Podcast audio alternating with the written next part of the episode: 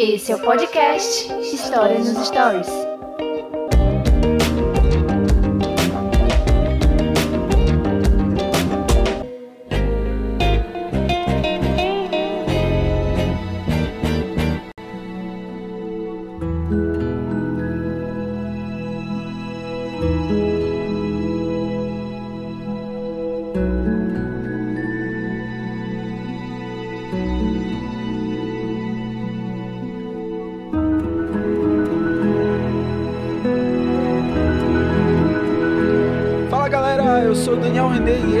Podcast História nos Stories. E hoje, dando continuidade a biografias de grandes personalidades da história da humanidade, hoje vamos falar sobre ele, vamos falar sobre Carl Sagan.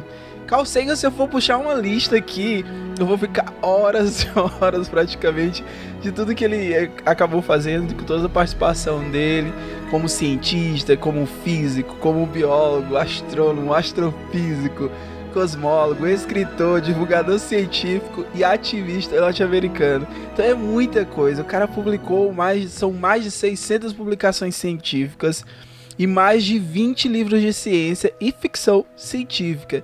E o meu primeiro contato com cosmologia foi com Carl Sagan assistindo a TV Cultura e ele me explicando sobre a viagem no tempo. Então, ele é um cara que ele conseguiu é, a, ter contato com todos, assim, da trazer, tornar acessível o estudo sobre uh, o cosmo, né? Então é isso e eu vou ter um participante aqui, tenho amigos que vamos compartilhar esse bate-papo aqui, vamos estar aqui junto. Eu estou recebendo hoje novamente, ela já, já, já faz parte já, porque praticamente ela está gravando já o segundo episódio dela, mas a minha amiga Bárbara, a Bárbara vai gravar hoje conosco aqui. Bárbara, fique à vontade aí de dar um alô aí para nossa audiência. Oi, sejam todos bem-vindos mais uma vez, né, pessoal? E aqui estamos só para agregar conhecimento, trazer coisas maravilhosas e falar sobre esse cara que ele é um polímata, né? O Carl Sagan era tudo. Então, estamos aqui exatamente para estar tá contribuindo e falando um pouco sobre essa grande referência. Uh, todos os episódios de biografia, Bárbara, eu falo pro Lucas que me deixam agoniado, porque a vida desses caras são tão extraordinárias, assim. E tanta coisa acontece, Sim. coisas assim que você fica pensando. Aí você olha para si e às vezes fica meio agoniado, porque fica, meu Deus, o que, que eu já fiz com 33 anos, assim. E aí você fica meio agoniado. E hoje eu estou aqui com ele novamente, meu amigo, meu parceiro de podcast, sempre ele, que eu sempre apresento ele falando como Lucas Orquiza. Salve, meus queridos, tudo certo? Aqui é o Lucas, do História Topia, e hoje é um episódio importante como todos, né? Mas hoje é um episódio muito importante para mim especificamente também, que é um daqueles episódios como Interestelar e como outros que é, eu e o Daniel a gente lembra que no fundo, no fundo, no fundo a gente é cientista. Isso é uma coisa que normalmente historiador a gente a gente é, mas a gente não fala tanto disso, a gente não se imagina de jaleco, aquele estereótipo do cientista, né? E o Carl Sagan foi uma das coisas que eu fui ler um dia de curiosidade, não tem nada a ver com o meu curso, justamente e eu falei, não, é isso aí mesmo, cara. Eu, eu escolhi uma coisa que eu gosto de fazer, é exatamente isso que eu quero fazer. E hoje a gente vai descobrir o porquê. Exatamente. Então você vai ouvir hoje o episódio sobre Carl Sagan. E você pode compartilhar esse episódio desde agora. Isso ajuda bastante. E seguir também o podcast História nos Stories, onde você estiver ouvindo nesse momento. Segue aí o podcast para que você possa ser notificado com todos os episódios que são lançados aqui pelo menos temos um episódio por semana. Então, se você seguindo, você será notificado. Vou pedir também para você seguir é, o IG no Instagram dos participantes desse podcast está aqui na descrição desse episódio. Você pode seguir lá e você pode dar continuidade a esse episódio comentando, compartilhando. A gente espera muito feedback de vocês, pessoal. Isso é muito importante para que a gente possa saber como seguir para os próximos episódios. Então tira um tempinho, vai lá, manda uma mensagem para a gente lá no Instagram do Histórias dos Stories ou do Historiatopia ou até para Bárbara falando um pouco sobre o episódio e a sua contribuição está tanta informação aqui que às vezes pode passar uma informação que já foi atualizada ou que não está tão assim é, de acordo. Então você pode nos ajudar, porque isso é, é legal até pra gente, porque a gente sente que a gente está compartilhando de alguma forma o conhecimento e está recebendo também, tá bom? Então é isso, vamos para o episódio de hoje, vamos falar sobre a biografia de Carl Sagan.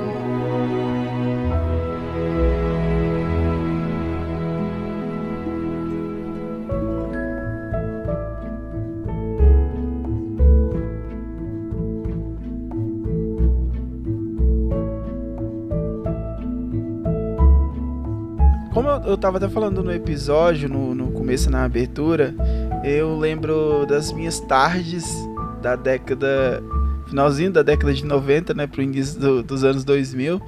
É, com o meu suco baleia. não sei se para todo mundo tinha suco baleia, mas era um suquinho que tinha eu aqui em Teresina. Que fazia um. Não lembra, cara? Era um suquinho, era um kisuke chamado baleia. E esse kisuke, aliás, tinha uma baleia. Na verdade, não sei se eles chamavam baleia, mas tinha uma baleia no, no na embalagem. Diz o suco, reza a lenda que fazia um litro, né? Mas assim, era um litro com. tinha mais água do que suco. E aí, cara, eu pegava meu pãozinho, passava na frigideira ali com manteiga, deixava ele bem torradinho, sentava ali no chão, ligava a televisão na cultura e começava a assistir Castelo Ratimbum, Ratibum, é, X tudo. E um dia eu vi um cara simplesmente falando sobre viagem no tempo. E esse episódio ficou marcado na, na minha memória porque ele explicava sobre como era a viagem no tempo. E uma coisa meio que se conectou à outra, porque eu sempre. É, vai ter um episódio especial um dia sobre esse filme, De Volta para o Futuro. É, vai ter o dia especial que eu vou parar para falar sobre o filme da minha vida. E lá no De Volta para o Futuro eu falo sobre viagem no tempo. Mas só que eu, como criança, essas informações elas ainda são meio. É, não são tão bem conectadas. Mas quando eu, eu vi aquele, aquela pessoa na televisão, que era o Carl Sagan, falando, né? Na época eu não sabia quem era ele. Mas ele explicando a, a ideia da viagem no tempo, né? Um irmão, se um irmão fica na Terra e o outro ele viaja, viaja no tempo, na velocidade da luz, né? Um ele vai envelhecer de uma forma diferente. Ele explicou de uma maneira que eu com os meus ali uh, pouco mais de 8, 9 anos de idade, eu entendi então, o, o, um dos poderes, assim, eu posso dizer que é uma, uma, da, uma das capacidades do Carl de, de, de poder se comunicar, de poder, sabe, trazer assuntos que parecem ser complexos, que parece, as pessoas até desanimam, né? Porque quando é difícil as pessoas já ficam assim, ai, cara, eu não vou. Mas ele trouxe isso para minha realidade, para uma realidade de uma criança de 8 anos, e eu entendi, e eu gostei, e eu percebi, eu quero mais sobre isso. Então eu queria saber de vocês, eu queria saber da Bárbara, que é a nossa convidada, e já já eu passo pro Lucas também. Mas eu queria saber, Bárbara, assim, eu sei que para você, você tem muitas referências, né, dentro dessa área, e eu, eu, eu vejo isso, eu, eu, eu vejo muitas coisas que você posta, muitas coisas, muitas referências de leitura que você tem. Mas eu queria saber assim, quando e como foi essa sua conexão com o Cal e essa questão da cosmologia. Certo, vamos lá. Bom, é, o meu primeiro contato é, foi numa palestra que eu até citei lá no episódio do, do Stephen Hawking, né? Foi tudo com uma grande referência, né? a influência partiu de quem? De um professor. Né? Imediatamente ele falou sobre Carl Sagan e eu fiquei com aquilo na cabeça. Eu não associava com aquele apresentador da série Cosmos, né? até porque é, ele tem uma série que dá para ver é, em qualquer tipo de plataforma, né? Se você colocar no YouTube, você vai conseguir assistir ali os episódios, os três episódios, mas o mais interessante não é nem você ver totalmente o cosmos, mas sim ler o livro. Primeiramente, leia o livro para depois você ir à, à série, né? Então, meu primeiro contato partiu desse professor, assim que ele estava ministrando uma palestra sobre astronomia, imediatamente eu fui à livraria ao lado do, de onde ele estava ele tava ministrando essa aula e eu comprei os livros e comecei a ler ali naquele mesmo momento.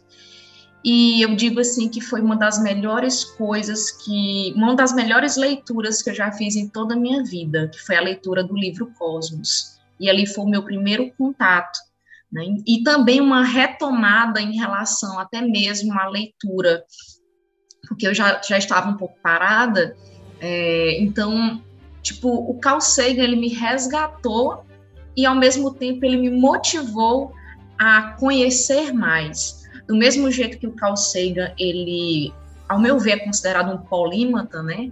Ele, ele está é, tá ali inserido em várias áreas do conhecimento, é, ele instigou isso na minha pessoa. de querer ir além e não ficar limitada só à minha área de trabalho. Por isso que hoje eu me considero assim uma extremamente apaixonada pela astronomia, pela cosmologia. Então, esse foi o meu primeiro contato e eu recomendo a leitura não só de Cosmos, que para mim é o livro de ouro dele, como todas as obras que ele já escreveu.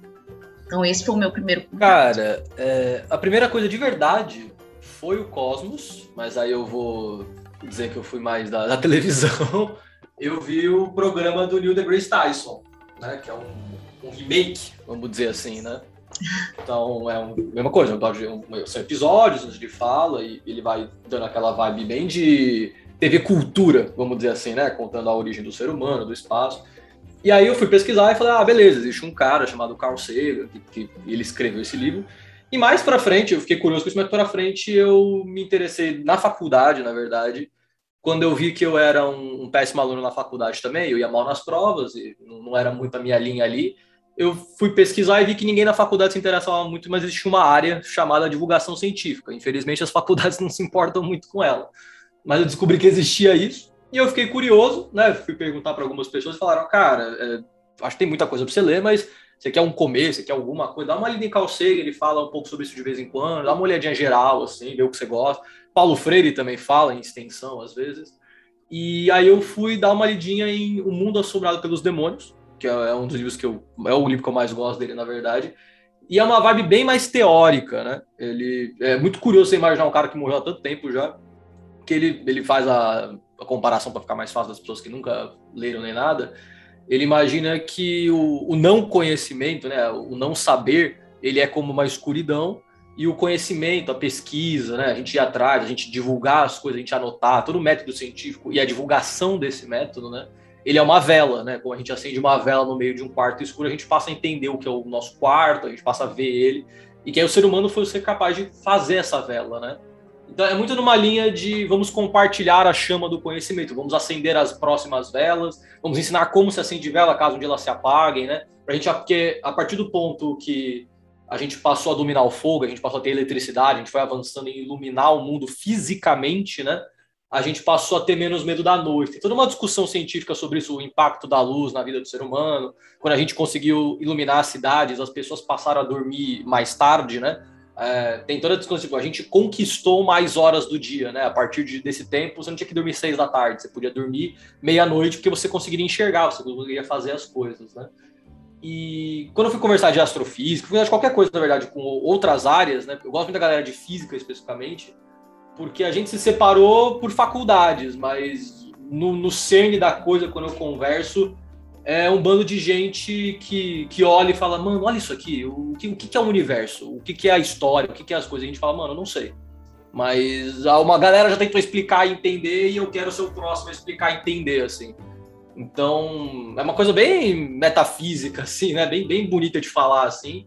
Mas foi o que mais me tocou, assim. Quando eu vou ter conversa de outros cursos com matemática, física, química, a galera mais apaixonada por ciência e pesquisa, assim, eu acho muito louco que eu me encontro com essas pessoas, assim, os cursos e a vida vão separando a gente, né? Mas eu tive essa discussão com gente de engenharia, eu tive essa discussão com gente de ciência da computação, com gente de física, e eu acho que parte disso se dá ao Carl Sagan, assim, lá atrás ele concebeu a, essa parte de divulgação científica, a ciência, a gente falar como ela é hoje, e eu acho que em parte se eu tô aqui hoje é por causa disso. Se, se ficou muito emotivo, a gente, a gente põe uma música triste de fundo, assim, e dá uma. É, eu tava. Tô falando aí, eu tava lembrando de porque uma coisa vai puxando a outra, né? É, eu tava assistindo o episódio agora, o primeiro episódio da fundação, né, do, do Isaac Asimov. Sim. E é, é, a un... é assim, das poucas ficções científicas que eu acompanho, aqui eu li e eu tinha interesse em ver, né, ser trabalhado na tela, era a fundação do Isaac Asimov. E na obra, eu não vou falar, vou me aprofundar muito na obra para a gente não fugir muito do tema, mas ele fala sobre a psicohistória, né? Ele cria uma, ele gosta de criar profissões, né? O, o Asimov. E aí quando estava falando sobre essa questão do momento em que todo mundo se separou, né? A gente separou em faculdades, a gente começou a se tornar especialistas por áreas e meio que é proibido um falar de uma coisa. O historiador ele não, não tem né, não podia falar ali um pouco sobre. Aliás, eu acho assim, mais foi pelo, pela especialização. Então as pessoas se sentiam mais à vontade para falar sobre um tema quando elas dominavam esse tema, né? Mas eu, eu tava lembrando disso sobre. Quando tu me falou, eu lembrei desse episódio. Que mais uma vez, e dessa vez eu vou anotar, tá, Lucas? Eu vou anotar que vale um episódio sobre o Asimov falando sobre a série Fundação. Porque toda vez que a gente fala sobre algum tema aqui, a gente diz que vai anotar, mas a gente nunca anota. E depois, quando tem um episódio a gente, que a gente tem, precisa gravar, a gente não sabe o que gravar. Mas, vamos lá para a questão da vida do Carl, né? Ele nasce em Nova York. É, Nova York, a gente já tem assim, nos Estados Unidos você tem por regiões ali, cada região eles são muito essa questão do leste, norte, centro-oeste, assim. E Nova York é como se fosse os olhos financeiros ali dos Estados Unidos, né? Então, só que ele nasce ali no Brooklyn, né? O Brooklyn, para algumas pessoas, é, é, mais comum esse nome porque a gente assiste Todo Mundo Odeia o Chris, então a gente começa a perceber que dentro de Nova York é, é uma referência. Então você que está ouvindo Brooklyn ali no Nova York é como é, é a, a região periférica, né? né? Então a gente costuma ver a parte de Nova York e pensar que tudo é, é são executivos, é, é, dinheiro, é Broadway, é tudo isso. Não, cara, pensa assim, no Brooklyn é a periferia de Nova York, perto ali de, de New Jersey. Então você tem é, essa galera. Então ele era de uma família de judeus é, ucranianos, né? Outro ponto também para você entender esse emaranhado ali de, de, de povos que, que, que, vivem ali no, em Nova York é que a gente vai falar sobre a questão da máfia italiana, né? O, o, leste europeu, muitas pessoas do leste europeu também tem, tem grupos ali, tem famílias ali. É muito forte esse lance da família ali em Nova York.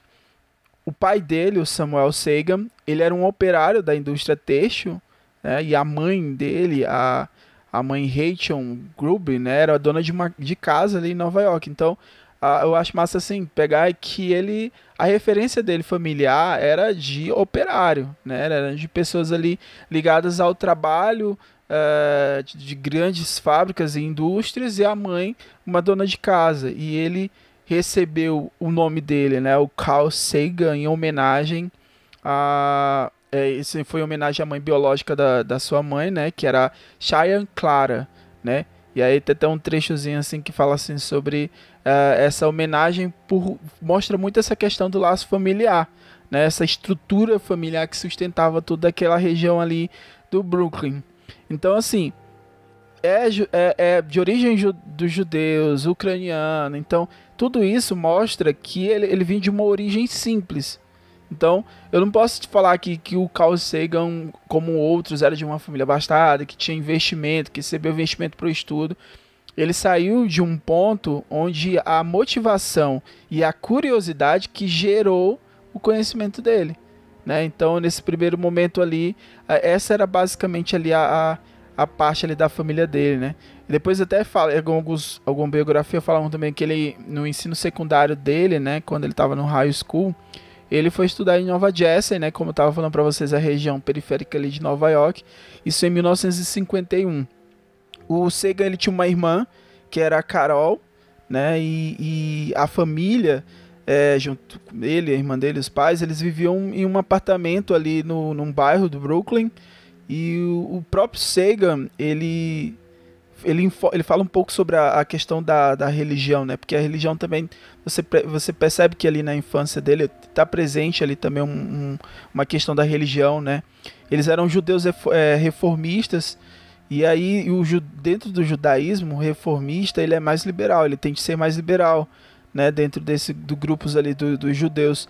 Então, Carol, a, a irmã dele, né? E o, e o Sagan, eles, eles concordavam que o pai ele não era tão religioso assim. Tipo, ele não era um cara tão é, devo assim, tão fixo na questão da religião judaica, né? Por ser liberal, eles praticavam, mas só que eles, dentro da, da própria crença, eles acabavam é, questionando, né? Eu acho que esse é o ponto que a gente pode até abordar aqui, nesse primeiro momento, é que, e a gente já trabalhou no último, um dos últimos episódios que eu gravei no podcast, a gente gravou sobre intolerância religiosa. E o, o Caio, ele, ele conta numa parte do episódio, ele diz assim que é, a criança, ela desde ali na sua infância, é colocada para ela, através dos pais, né? Ou de quem cuida dessas crianças, o que é o, uma verdade, né? E ela vai crescendo com aquela verdade. E ele fala assim que essas verdades elas são solidificadas através das gerações. Então ele passa a ser inquestionável, assim, porque ele sabe assim, poxa, eu aprendi assim. Então, o, o, quando ele fala assim sobre os judeus reformistas, eu acredito que o pai dele ele tinha essa, é, esse posicionamento, né?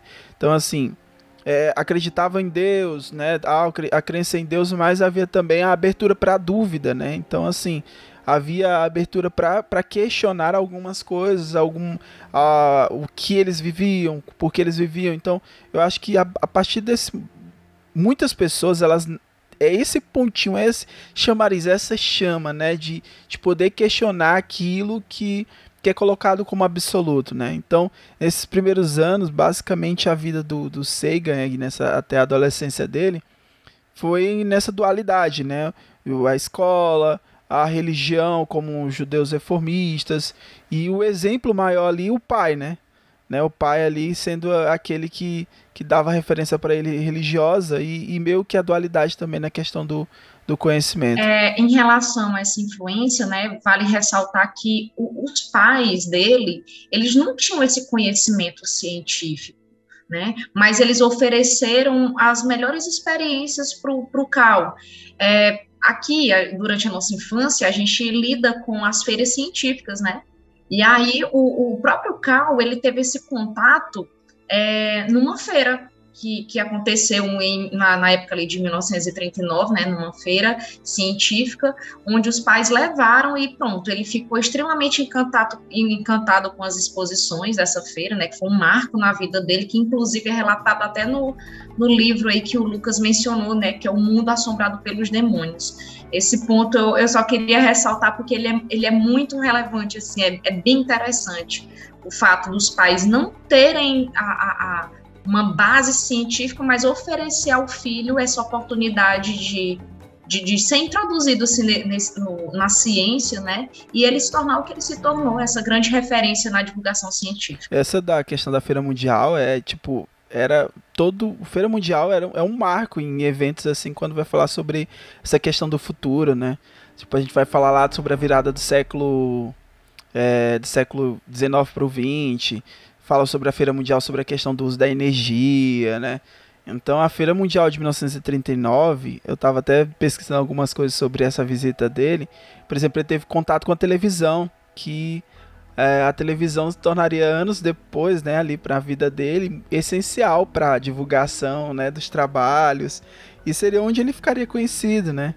Então, ele até escreveu algo sobre assim. Ele escreveu assim: claramente o homem realizou maravilhas de um modo que eu nunca tinha imaginado. Como poderia um tom tornar-se uma imagem, luz tornar-se um ruído? Então, a, a, feira mundial, eu acho. É, é, hoje eu não sei, eu não tenho informações, eu acho que não tem mais nada parecido com isso. Tem as feiras de tecnologias, é mas está muito segmentado isso. Mas a feira mundial trazia isso, tinha esse ar, né, de, de futurista. Eu, eu até vi alguns vídeos que, que falavam sobre a feira mundial de 1939. Lá já se falava sobre robótica, né? Então, como as primeiras ideias sobre robô, essas coisas. E um outro ponto é uma cápsula do tempo que, que, que foi enterrada, né, nessa feira. Teve uma cápsula do tempo ali que era para abrir, eu acho que era 6 mil, parará lá, a data lá. E o Carl Sagan, depois, ele, ele fez uma, uma cápsula dele, né? Uma cápsula do tempo, para quem não sabe, cápsula do tempo é aquilo que você, você coloca algumas informações tal sobre o presente para abrir numa determinada data daqui para o futuro. Então foi muito interessante para ele isso, Bárbara. É, é, de fato, eu acho que o que trazendo para nossa realidade, como você, você é, abriu os olhos, a mente e, e descobriu algo novo porque você foi para uma palestra. E para muitas crianças, é, é, são as feiras nas escolas, a ciência, é o professor trazer uma, algo novo, né, um experimento tal trazer um livro diferente. Então, é uma porta de entrada assim para que essas crianças possam desenvolver dons e talentos. É plantar né? uma sementinha, né? E isso nutrir é, é, é esse interesse pela não só pela ciência, né, mas para qualquer área.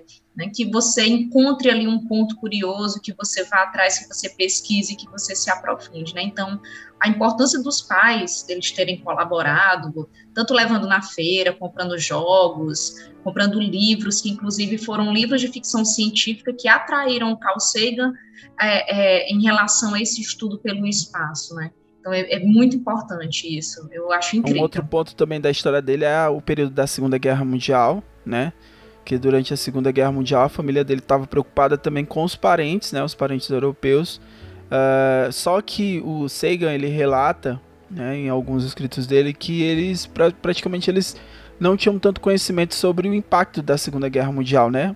É que a gente até conversa aqui que a gente conversa, Bárbara, que o, o agente histórico por exemplo, eu e você, a gente não tem noção, às vezes não tem noção da, da de como do, do, do, do fato histórico completo que a gente está vivendo, sabe, Bárbara? Daqui a alguns anos, tipo, as pessoas elas vão falar sobre a pandemia e provavelmente elas vão uh, trabalhar com a ideia de que a pandemia foi um evento global tão quão grandioso quanto as guerras, né? As duas grandes guerras.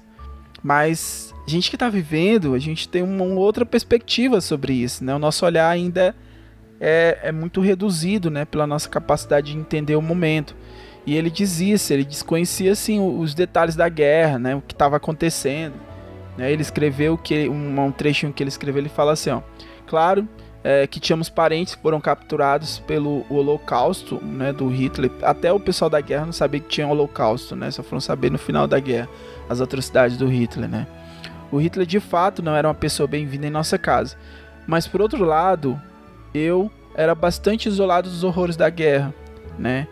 É, a, praticamente assim, a mãe dele, né? A gente fala sobre o pai e a mãe. A mãe tentava proteger o, o Carl de qualquer coisa relacionada a isso. As informações que chegavam ali nos Estados Unidos. Os horrores da guerra, assim, eram mais sentidos ali na Europa. Claro que no, na, na América as pessoas, as pessoas elas tinham contato com isso mas quem tava vivendo ali direto, ali no front, tinha um contato maior, tal. E a vida durante esse período, né, da Segunda Guerra Mundial, é, foi complicada para ele, foi complicada para a irmã, foi complicada para a família. E aí o, um do, dos livros, né, a gente até acabou falando aqui sobre o, mundo assobrado pelos demônios, né, a, vi, a, a ciência vista como uma vela no escuro. Nesse, nesse livro ele inclui algumas dessas memórias, né? Esse trecho que eu acabei recitando aqui para vocês está inserido dentro do livro e ele fala sobre como a família teve que lidar com esse momento, com essa situação da guerra, né? E, e até mesmo não como eles estavam vivendo ali a parte da juventude, isso não fosse um, um problema para barrar o espírito otimista dele, né? Ou seja, aquilo que ele tinha ali dentro da base. E aí surge né, no começo, no ensino fundamental, é, a curiosidade pela natureza, né? E aí que eu, como eu, eu falo, a gente estava conversando, no ambiente escolar isso vai começando a ser, né, instigado, né? Então ali ele começou a manifestar uma, a curiosidade pela natureza, né? Ele, é, ele Pelo a... espaço também, né? Exatamente, cara. Ele começa a ver a questão das estrelas. Um outro te... trecho eu vou ler aqui para vocês que eu acho que é interessante é a questão do, da biblioteca, né? É, lembro muito do filme da Matilde. Acho que é Matilda, assim, que ela... É um filme muito bonitinho. É muito bom, cara. Que ela, ela amava a biblioteca. Eu ficava muito. Cara, eu ficava olhando os pais dela, tipo, dizendo que livro, aquilo ali não tinha interesse algum. Que. Sabe? É, quem assistiu o filme lembra disso. E ele diz assim: ó. Eu fui para a biblioteca e pedi um livro sobre as estrelas. É, e aí a resposta foi impressionante. A resposta era que o Sol também era uma estrela, só que muito próxima. Logo, as estrelas eram outros sóis, mas estavam tão distantes que eram apenas pequenos pontos de luz para nós. Ele, isso ele fala também na, na série Cosmo, né? Tem um trechinho de um vídeo que ele, ele fala sobre isso. A escala do universo, é, de repente, se abriu para mim. Era tipo de uma experiência religiosa. Houve uma magnificência para ela, uma grandeza, uma escala que nunca me deixou, nunca me deixará. Eu ouvi uma vez no Nerdcast que o o, o Azagal falou assim pro, pro Jovem Nerd de que o pessoal que. O ateu ele é que nem um evangélico, né? Porque o evangélico, quando a pessoa se converte, a pessoa como é, quer que todo mundo saiba, né? E começa a pregar para todo mundo, cara, tu tem que saber que Jesus vai te salvar, papapá. E o ateu também, quando ele, ele se torna ateu, ele fala, cara, deixa esse negócio, Deus não existe, não sei o quê. E ah, eu, claro, guardando as devidas proporções aqui, que a ideia é aqui. Mas quando você consegue perceber algo assim, você começa a ler, parece literalmente o universo se abre para você de possibilidades. Exatamente. Né? Tipo assim, ele vai para a biblioteca e aí ele uma pesquisa sobre o, o sol, ele começa a entender que o sol é uma estrela, só que está muito próximo para a gente, mas que existem outros sóis. E, e, quando a gente fala isso na sala, Bárbara, quando a gente, olha, já para, eu acho que deve ter feito isso, mas parte quando os meninos eles, eles aprendem algo novo, principalmente sexto ano, é uma metralhadora de perguntas. Eles fazem. É, é isso mesmo. Não é? é? Tu já sentiu isso na sala de aula quando tu tá falando sobre o universo? É uma metralhadora de Eu perguntas. senti recentemente, quando eu fui falar sobre o gênero notícia, e eu falei é, sobre o Neil Armstrong. Foi pergunta atrás de pergunta. Legal. Então, daí você imagina, no nono ano, é, mas imagina o sexto, sétimo e o oitavo. Todo mundo é curioso, né? Então, é, a gente tem que instigar mesmo essa curiosidade para as pessoas pesquisarem, independente da idade. Que nem o Carl Sagan. Carl Sagan, ele foi motivado aí desde, desde criança, teve o apoio dos pais, e se tornou quem quem ele, ele é hoje, né? Essa referência, como eu É mencionei. muito louco. Isso é uma coisa mais. Normalmente as crianças têm isso, né? E a gente. Não sei, acho que a vida adulta a gente tem outras coisas para resolver e outros trabalhos, mas essa sede do conhecimento, né? E você fica, não, eu preciso entender mais, entender mais coisa. É, como, como quando a gente é criança, esse é um sentimento atrelado à, à, à excitação, à felicidade, né? Você fica, cara, é muito gostoso aprender algo novo, eu quero aprender mais. Eu acho muito interessante como parte de todo o trabalho que, que o Carl Sagan fez foi em, é, é, é muito que eu falo da, quando a parte da parte mais teórica é de compartilhar esse sentimento, né? Ele fala, olha como é legal, olha como é prazeroso é, aprender e eu gostaria que todo mundo pudesse aprender, que a gente pudesse ajudar todo mundo a aprender junto. É, Isso mesmo, Lucas. É, É isso muito que bonito. você falou é muito real, muito verdadeiro. É isso mesmo.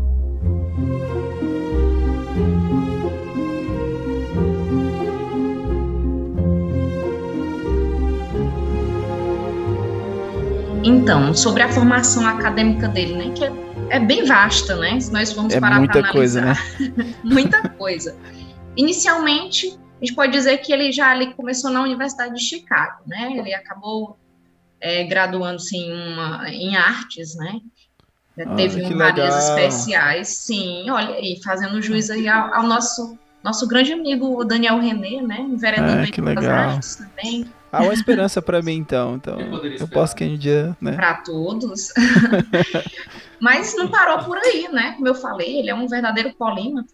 Depois ele partiu para física, né? Fez mestrado em física, onde ele achava que estava pouco, né? Aqui ele já começou, já começou a travar um pouquinho a minha capacidade, porque fazer um mestrado aí de em física, assim, aí eu já Não é?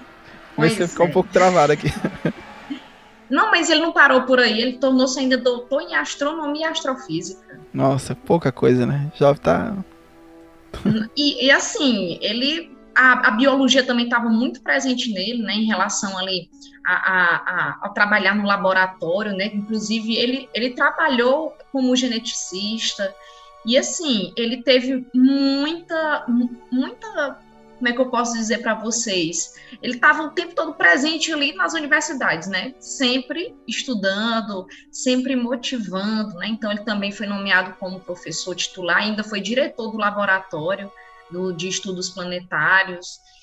E a, a contribuição do, do Carl Sagan é tremenda, tá? Porque ele, particularmente, como eu disse, ele me motiva não só a, a estudar a astronomia, mas ele motiva a estudar a, a, a história, a geografia, a biologia, dentre outras é, áreas do conhecimento. Inclusive, é, como a gente estava falando sobre biblioteca, né, no próprio é, é, capítulo 1 do, de Cosmos, ou no capítulo ou no episódio, caso vocês queiram assistir depois, vale muito a pena, ele começa falando da biblioteca de Alexandria.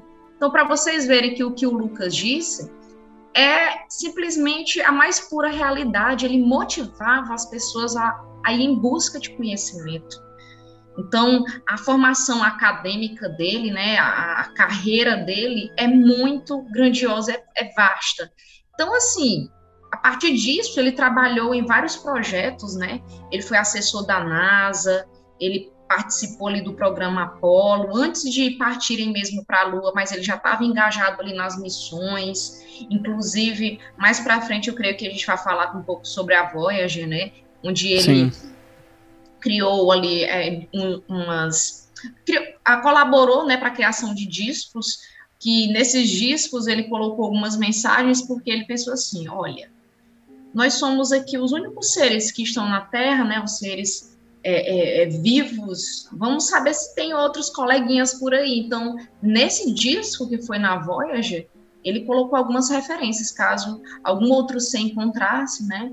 Então, para você ver, o cara era até assim, meio que um, que um enxergava longe, né? Ele, uhum. ele pensou assim: não estamos sozinhos, então vamos é, expandir também até o conhecimento. Deixa eu colocar aqui o que é que nós temos no nosso planeta para os outros seres também conhecerem. Bárbara, ele tipo foi mais de 115 imagens, os sons naturais que foram registrados nesse disco, né, que foi colocado nos discos, né? Por exemplo, saudações em todas as línguas, né? É, que assim, em várias línguas, aliás, foram em 55 línguas. Os sons, por exemplo, sons de, de, de ovelha, vento, chuva. Sim. Né? E, de, e música também, né? Eles, eles registraram também músicas também, como do, do Beethoven, do Mozart. O, do, o John By Good, do Chuck Berry, ele colocou lá, que eu acho que é, é até a música que toca lá no De Volta para o Futuro, né? No finalzinho lá do, do filme. Uh, a música do Beatles, né? O Here Come the Suns, né? Lá, que é a música, no caso do George Harrison. Então, assim, tipo, eles fizeram... Era, era uma forma de, de se alguém encontrasse, né? Claro a, gente tesouro, não sabe a tecnologia, né? né? É, um tesouro pelo espaço. É, é muito interessante. É o que ele já que ele fez lá quando a gente estava falando sobre a cápsula do tempo, né? Só que aí é uma Sim. cápsula do espaço, né? É uma é. viagem no espaço. É verdade. Um outro ponto também que eu acho interessante aqui, nessa questão da voz, e vale a gente mencionar aqui, é o pálido ponto azul, né? Que é uma fotografia da Terra que foi tirada ali em 14 de fevereiro de 1990 pela sonda, né, das várias sim, sondas sim. que foram lançadas e que, e que nos ajudam a compreender um pouco é, sobre o espaço, né, e, e, um momento ali em que a Voyager estava distante já da Terra, ela estava fazendo uma, uma, viagem ali no Sistema Solar, é, a Voyager estava passando e era o último, praticamente o último momento em que a câmera podia fazer algum tipo de registro da Terra e aí foi pedido que a que o sensor da fotográfico da câmera fosse virasse, né, para captar a Terra ali. E aí. Só um é... pontinho, né? Só 6,4 bilhões de quilômetros, só isso. Só isso, só cara. E é, é lindo uh, tudo, tudo é a composição dessa história, porque tanto a, foto, a, a imagem, né, o registro, ele é lindo porque você consegue ali. Estavam passando ali pelo cinturão. É, o, perdão, pelo cinturão de Quipe, né? Então assim, era, já era, tava bem distante, já praticamente ia perder a terra já de vista ali. E o, o Sagan, da, dessa fotografia, há um texto, né, uma reflexão linda. E, e, uma das reflexões eu acho que. Mais incríveis. Mais, é impactante, cara, porque fala muito sobre o que é o ser humano e sobre o que a gente acha que a gente é tanto, sabe? As nossas brigas. Eu, cara, eu não vou colocar aqui assim, eu não vou, eu vou, acho que eu vou separar na edição. Eu vou, vou colocar aqui um trecho que o Guilherme Briggs, Guilherme Briggs, né, que ele, ele faz um, uma, uma reflexão sobre uma carta, ele lê esse texto e ele coloca lá no Nerdcast, eu vou colocar aqui no episódio na edição. A espaçonave estava bem longe de casa. Eu pensei que seria uma boa ideia, logo depois de Saturno, fazer ela dar uma última olhada em direção de casa. De Saturno, a Terra pareceria muito pequena para a Voyager apanhar qualquer detalhe. Nosso planeta seria apenas um ponto de luz, um pixel solitário, dificilmente distinguível de muitos outros pontos de luz que a Voyager avistaria. planetas vizinhos, sóis distantes. Mas justamente por causa dessa imprecisão de nosso mundo assim revelado, valeria a pena ter tal fotografia. Já havia sido bem entendido por cientistas e filósofos da antiguidade clássica que a Terra era um mero ponto de luz em um vasto cosmos circundante, mas ninguém jamais a tinha visto assim. Aqui estava a nossa primeira chance e talvez a nossa última nas próximas décadas. Então aqui está, um mosaico quadriculado estendido em cima dos planetas e um fundo pontilhado de estrelas distantes. Por causa do reflexo da luz do Sol na espaçonave, a Terra parece estar apoiada em um raio de Sol, como se houvesse alguma importância especial para esse pequeno mundo, mas é apenas um acidente de geometria e ótica. Não há nenhum sinal de humanos nessa foto, nem nossas modificações da superfície da Terra, nem nossas máquinas, nem nós mesmos. Desse ponto de vista, nossa obsessão com o nacionalismo não aparece em evidência. Nós somos muito pequenos. Na escala dos mundos, humanos são irrelevantes, uma fina película de vida num obscuro e solitário torrão de rocha e metal.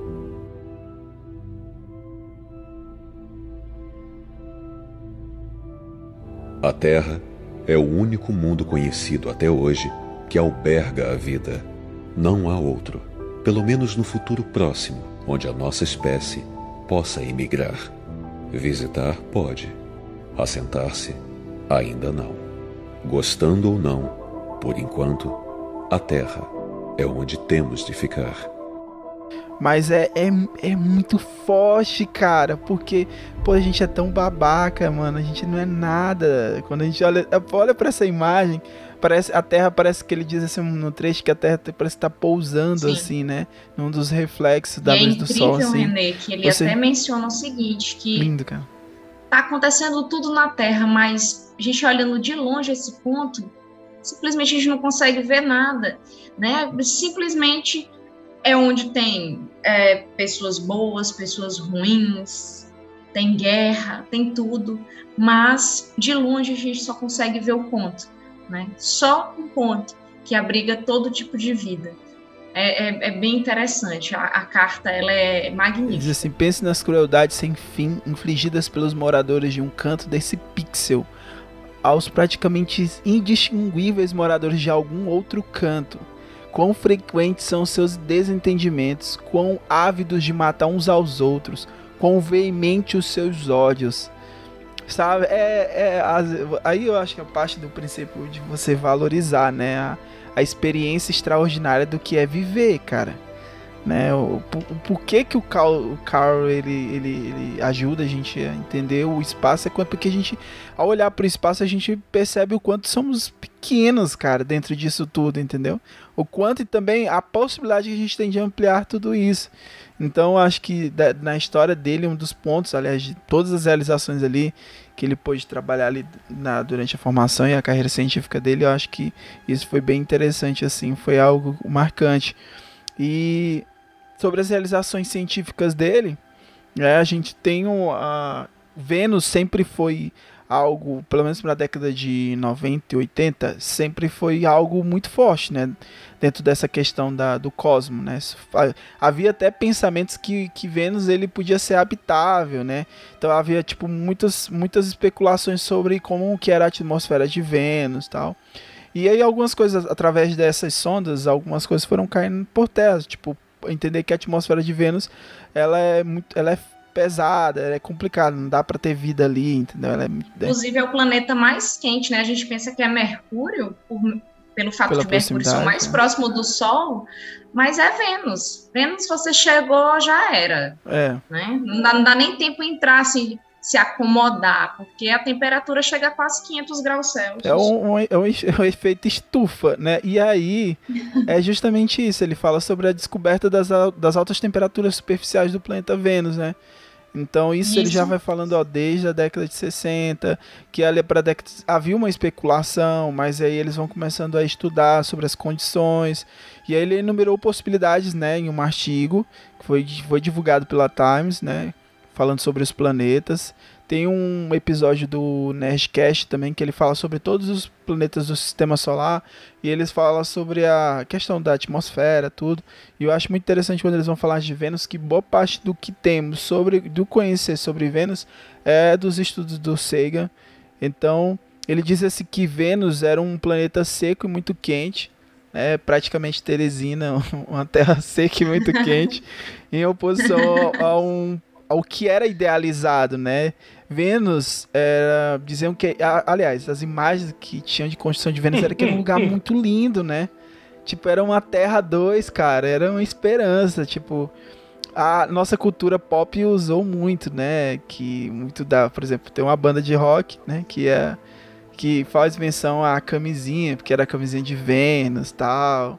Vênus, tem uma banda aqui no Piauí também do, do meu amigo, professor de história, o Tício Marechal que é a banda Vênus. Então, começou ali na década de 80 e 90 se tinha muita coisa sobre a cultura, sobre na cultura pop da sobre Vênus, né? E ele falou justamente sobre isso. Eu não vou me aprofundar porque eu não, eu não posso estar falando aqui besteira, mas ele fala que a temperatura superficial desse do de Vênus chegava aproximadamente, brincando aqui com Teresina, Teresina chega só a 39 graus, e a gente volta morrer com 39 graus. Agora imagina 500 graus, jovenzinhos. Mas, René, eu acho que a gente pode fazer aí um, um tour por Vênus, tá? Eu acho que nós já estamos treinados. Tá, a gente consegue superar ali uns dois minutos, uns dois Sim. segundos ali. Eu acho que é 13 nesse já ganha ali uns dois segundos. Mas dentro disso, assim, foram. Vamos chamar o Lucas, viu, Lucas, para fazer parte desse tour também. É... Não, por favor. Ah, Lucas, tem que ver. Um dia que o Lucas vem aqui pra Teresina. Eu vou, eu vou. Eu vou um dia dar. Você vem pra cá, um dia eu vou aí, eu juro. Vai ter que ser em Coloque uma regatinha, tá? Uma, uma, uma bermuda, um chinelinho. Tá? Aí fica tudo tranquilo, tá? Você vai sentir assim, um clima bem agradável. Eu vou trazer ele em outubro aqui pra cá. Ele dá umas voltas aqui em outubro, meio-dia aqui no, em Teresina. Ali na Praça da Bandeira. Ali na Bandeira, não, Praça da Saraiva.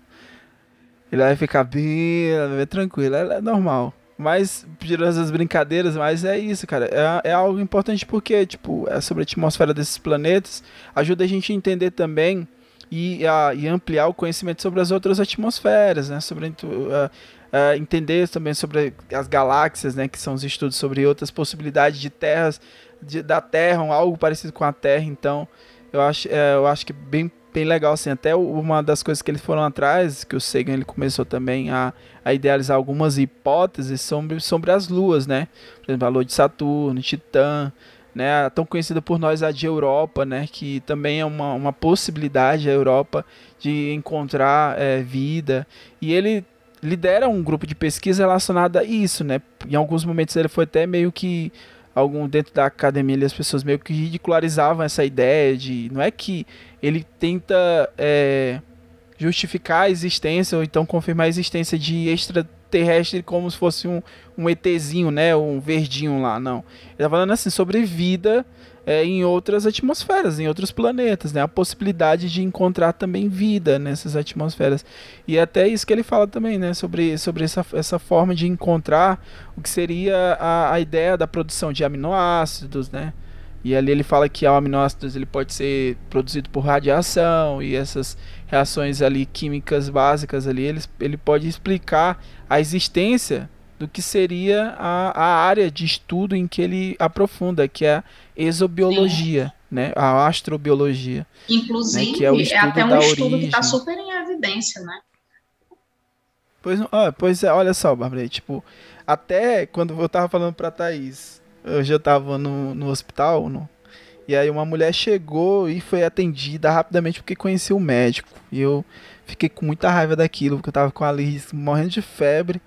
E tava esperando ali, como todo mundo, que tem que esperar. E ela entrou, porque conhecia o médico, foi atendida primeiro e quase ninguém não viu isso. Eu percebi isso como professor de história fofoqueiro que eu sou, eu percebi. E aí eu falei pra Thaís, Thaís, se eu grito agora aqui digo assim, olha o que aconteceu, isso aqui, isso aqui, isso aqui.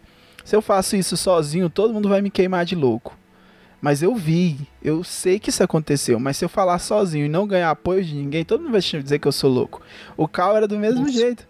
Ele, né, no começo, quando ele, ele começou a trabalhar essa ideia, estudo da origem, da evolução, da distribuição, futuro da vida no universo, ele não era levado tão em consideração. Mas hoje, como a Bárbara está falando, Hoje há estudos, né, Bárbara? Sim, já, sim. já é bem desenvolvida. A nessa área. astrobiologia, ela, que ela vai tratar tanto da questão da origem, né, da evolução, da, da questão da, do futuro da vida no universo, né? Então, é, para quem já envereda aí pela biologia, é, se especializar na astrobiologia, é, é super bacana, é super engrandecedor. Até porque a gente está no momento, né, de, até de turismo espacial. Então, você que está ouvindo aí esse podcast, né, você pode estar é, ampliando seus horizontes em relação a isso, porque é a onda do momento. É, sobre a questão das divulgações científicas, assim, é muita coisa. Então, como eu tô te falando, até um, eu tava vendo algumas coisas sobre a biografia dele, ele era um cara que era viciado em trabalho, né, Bárbara? Tipo, casou, Sim. se eu não me engano, ele casou três vezes, né? E, e Só o primeiro casamento dele, não, tipo, meio que não deu certo, e eles especulam, né? Porque a gente nunca sabe dessas coisas, mas especulam que o primeiro casamento dele não deu certo porque ele era um cara muito ausente, né? Tipo, ah, ele passava muito tempo trabalhando, trampando, ele produzia muitos artigos e, tipo, meio que, assim, é, especulam, né? Isso, porque eu acho que eu, tem muitas variáveis dentro de um casamento para poder não dar certo.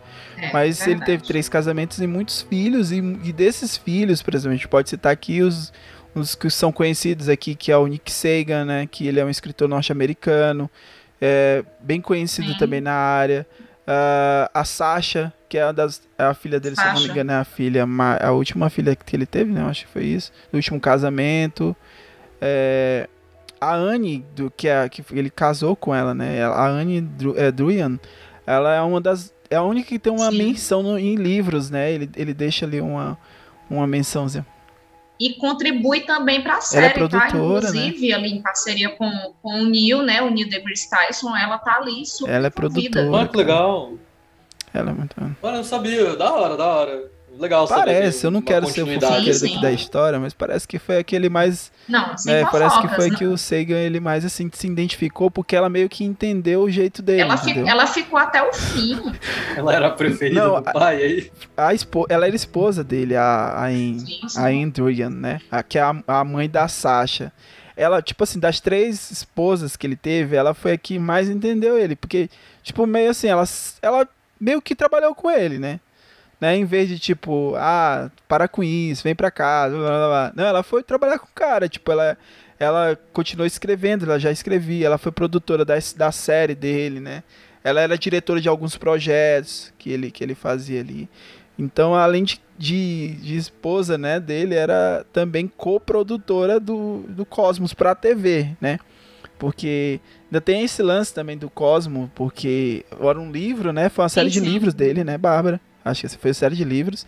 Aí depois foi para uma foi virou uma série para HBO, a, ou foi para BBC, perdão. E a BBC era, né, uma produtora europeia, tal. E depois que ela foi transferida para TV com pequenos episódios, então foi, foram feitos vários cortes, mas ela foi adaptada para trazer para TV americana e ele fez algumas atualizações, por isso que em alguns episódios ele, ele é o episódio lá original lá na, na época do lançamento e já tem algumas atualizações, né? Ele fazia alguns vídeos e foi interessante também a série, né? A série de TV, o Cosmo na época em que ele, ele apresentava, porque foi um dos primeiros tipos de programas que começaram a utilizar a Sim. tecnologia. ah, ele começou a fazer aquelas imagens em 3D. A, a própria explicação dele sobre ah, o 2D, né, a terceira incrível. dimensão, é massa, velho. É incrível. Até hoje, se você pegar aquilo ali, ou pegar a explicação dele, colocar em sala de aula, os meninos podem até estranhar, mas eles vão na onda.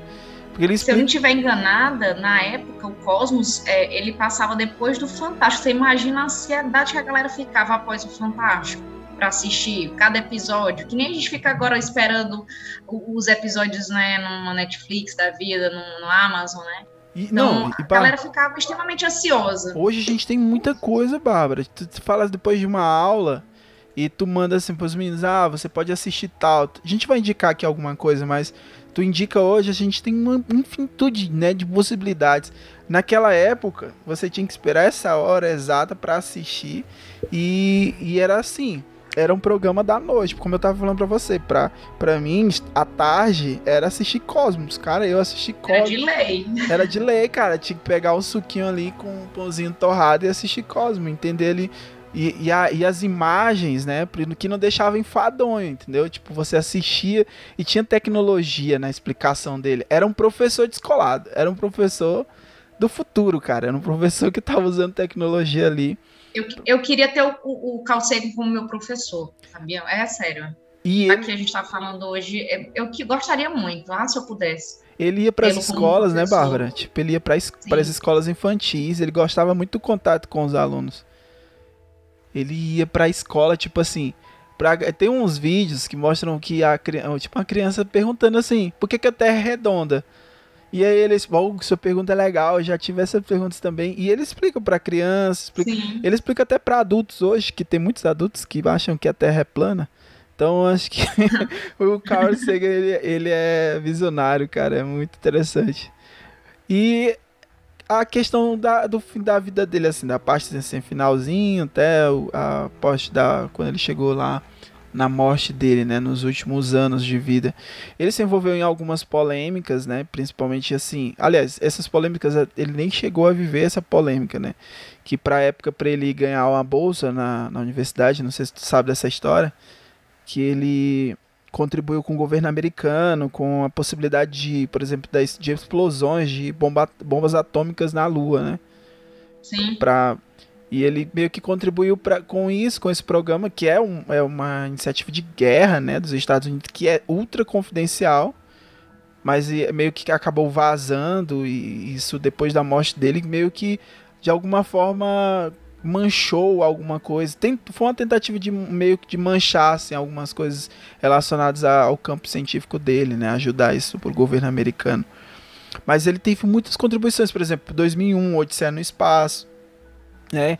Sei se vocês assistiram 2001, Odisseia no Espaço, do filme do Kubrick. Sim, sim. Ele é uma via... Primeiro, é um filme de muitas horas, né? Então, se você tiver tem que ter disposição. Mas é um filme que, que fala que tem muita contribuição dele, né? Então, tipo assim. E fala até ali também sobre a questão da, da do, do, computador, né? Do, da, super, da super tecnologia. Na pra época, né? Ali não, não era tanto, mas ele já demonstra o que é que como a tecnologia ela pode nos dominar, nos manipular, né? E aí o filme 2001 Odisseia no Espaço ele já aborda até sobre ele, é, isso. É, porque ele, ele, ele trabalha como consultor, assim como aconteceu com o do Interestelar, do Nolan, né? Que alguns astrofísicos também participaram dando consultoria. Sim, sim. Que é interessante pro cara que vai fazer uma obra como essa, que vai falar sobre espaço, ele, e ali você percebe que há pinceladas mesmo da, da ideia do que seria mesmo uma viagem espacial, né? A ideia dos alienígenas, porque o Kubrick ele queria usar, é, o Kubrick ele tinha um desejo de usar aleatórios para interpretar os alienígenas humanoides, né? né? Por uma, porque seria mais fácil, né, para você trabalhar com isso assim. E aí o ficaria um pouco falso. E ele, o, o caso do, do Sagan, ele tentou fazer umas metáforas, né? Porque como a gente não sabe o que é um corpo de um alienígena, de um alienígena ele tentou transformar isso em metáforas. Por isso que, que nas, você na série você percebe lá que você vai ter vários elementos como uh, o bebê, vai ter... A, a 2001 é, um, é, uma, é uma viagem literalmente, então tem muita coisa para você abordar ali dentro. E chegamos aqui no finalzinho da vida dele, né? É, ele foi diagnosticado também, a gente até falou sobre o, o caso do... do Stephen Hawking, né, que conviveu com uma doença a vida toda, né, que conviveu com a doença e meio que conseguiu lidar com isso. Não parou de estudar. Não parou Ele de foi estudar, né? diagnosticado né? com uma miel mielodisplasia, né, que é uma síndrome, que o nome é síndrome de mielodisplásica, né, que aí é o nome só os meus amigos da biologia para nos ajudar nessas horas, porque como que ser professor de biologia, porque não quer acertar esses nomes na sala de aula mas é um problema nas células, né? As células é uma é cancerígeno e afeta ali as células relacionadas à medula óssea e e aí ele vai ter uma desencadeou até a pneumonia, né, que foi o que, que infelizmente agravou o problema e Exatamente, ele, ele faleceu, faleceu com 62 né? anos de idade e isso a gente está falando de 20 de dezembro de 1996 e aí ele foi enterrado em em Lakeview Cemitério, né? Que é um cemitério lá que é tipo um lugar onde eram colocados personalidades ali daquela região ali de Washington. E o Sagan até hoje ele é lembrado e a série, né? A, você tá, até o Lucas estava falando sobre a, o Cosmo, né? Eu não assisti essa releitura de, do Cosmo porque eu tenho um, uma besteira na minha cabeça de não mexer com coisas que foram feitas em outra época. Eu não gosto de assistir nada que foi nenhum tipo de remake, entendeu? É legal. Assista, se renda. O Neil deGrasse Tyson, ele, ele é muito charmosinho, ele fala bem, ele, ele... Não, tem um meme, mas ele ele, ele tem aquela vibe do tipo, não, rapaz, vem aqui, eu vou, vou te contar um negócio legal. Senta aí, olha só, o universo. Ele, é. Ele uma... é gostoso, é gostoso. É, tem efeito especial atual, assim, pra, eu, eu sei que ninguém aqui é mais purista com isso, mas para os jovens, né, eu sei que isso faz mais diferença, quem, sei lá, nasceu vendo Transformer, é difícil você ver uma coisa dos anos 90, dos anos 80, é, os efeitos são muito bacanas, é bem episódico, assim, você consegue ver um episódio e depois pular pro quarto, é bem amigável, assim, eu realmente então, recomendo. É isso, gente, cara, eu quero agradecer, Bárbara, mais uma vez, a gente tá junto aqui, sempre é uma conversa muito agradável, é... Eu que Ah, Bárbara, e, cara, eu vou te convidar mais vezes. Se tu, se tu achar que. que... Tô super disponível. Porque a gente falar também sobre outras coisas, falando sobre filmes, sobre cultura pop, até sobre história também, que trabalhar sobre outros temas. Mas foi muito bom, sempre é agradável conversar com você e trabalhar esses temas. Muito obrigado, Bárbara. Pense aí pra enaltecer a Hipátia, lá da Biblioteca de Alexandria. Quem sabe? Pô, Alexandria é um tema oh, legal, hein? Cara, é. Dá, dá pra fazer, né? É massa. Tá anotando, Ei, Daniel? Anota aí. Já... Tem que anotar, Lucas. Só toda vez, Lucas. Tô anotando é, aqui. Deixa eu, eu fazer um último ponto que eu já encerro eu meu também. É, bom, eu queria. Eu, eu, eu, normalmente sou o cara, não sei, nos episódios eu sinto que é o cara que vai falar assim, nossa, ele vai lacrar, vai fazer uma crítica social foda. Mas eu não, eu não quero ser esse cara. Mas eu acho que alguns pontos, é, como a gente está falando de ciência, desde o começo, que a gente está falando do Carl Sagan, desde a até hoje, e o legado dele, né? A gente não está no melhor momento possível para a ciência no Brasil. Acho que mesmo pessoas que não atuam na ciência hoje, professores, pessoas até muito mais aliás que isso sabem.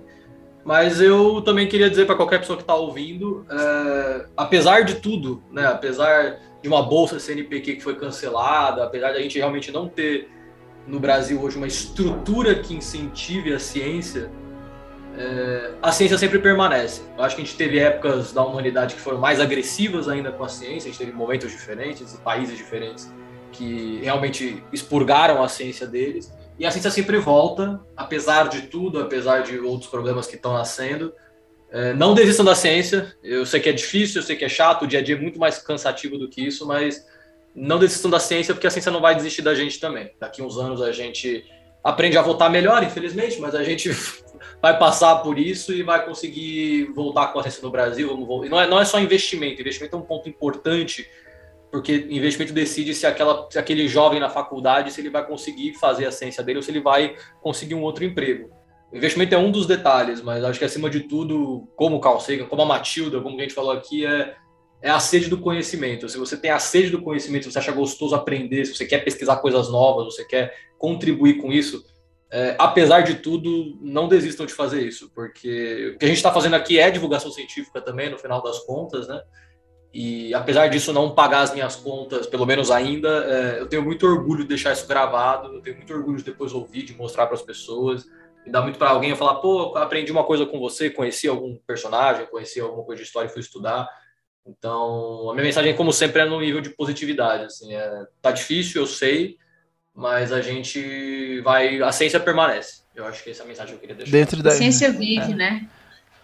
A ciência acho vive. que é a mesma mensagem. Dentro daquilo que nos cabe, vamos ser extraordinários, cara. É isso. Eu posso falar É só perfeito. um, Pode um falar, trechinho Bárbara. aqui da Ah, carta. sim, Bárbara. Vai lá. Fica à vontade. Fica à vontade. Ele diz o seguinte, que o nosso planeta ele é uma espécie solitária na grande e envolvente escuridão cósmica. Na nossa obscuridade, em toda essa vastidão, não há nenhum indício de que a ajuda possa vir de outro lugar para nos salvar de nós mesmos. né? A Terra é o único mundo conhecido até hoje que abriga a vida. Não há mais algum, pelo menos no futuro próximo, para onde a nossa espécie possa emigrar, visitar.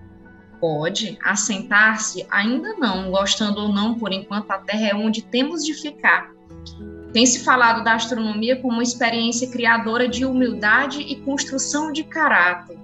Não há talvez melhor demonstração das tolas e vãs soberbas humanas do que esta distante imagem do nosso miúdo mundo. Para mim, acentua a nossa responsabilidade para nos portar mais amavelmente uns para com os outros e para protegermos e acarinharmos o pálido ponto azul, que é o único lar que nós conhecemos.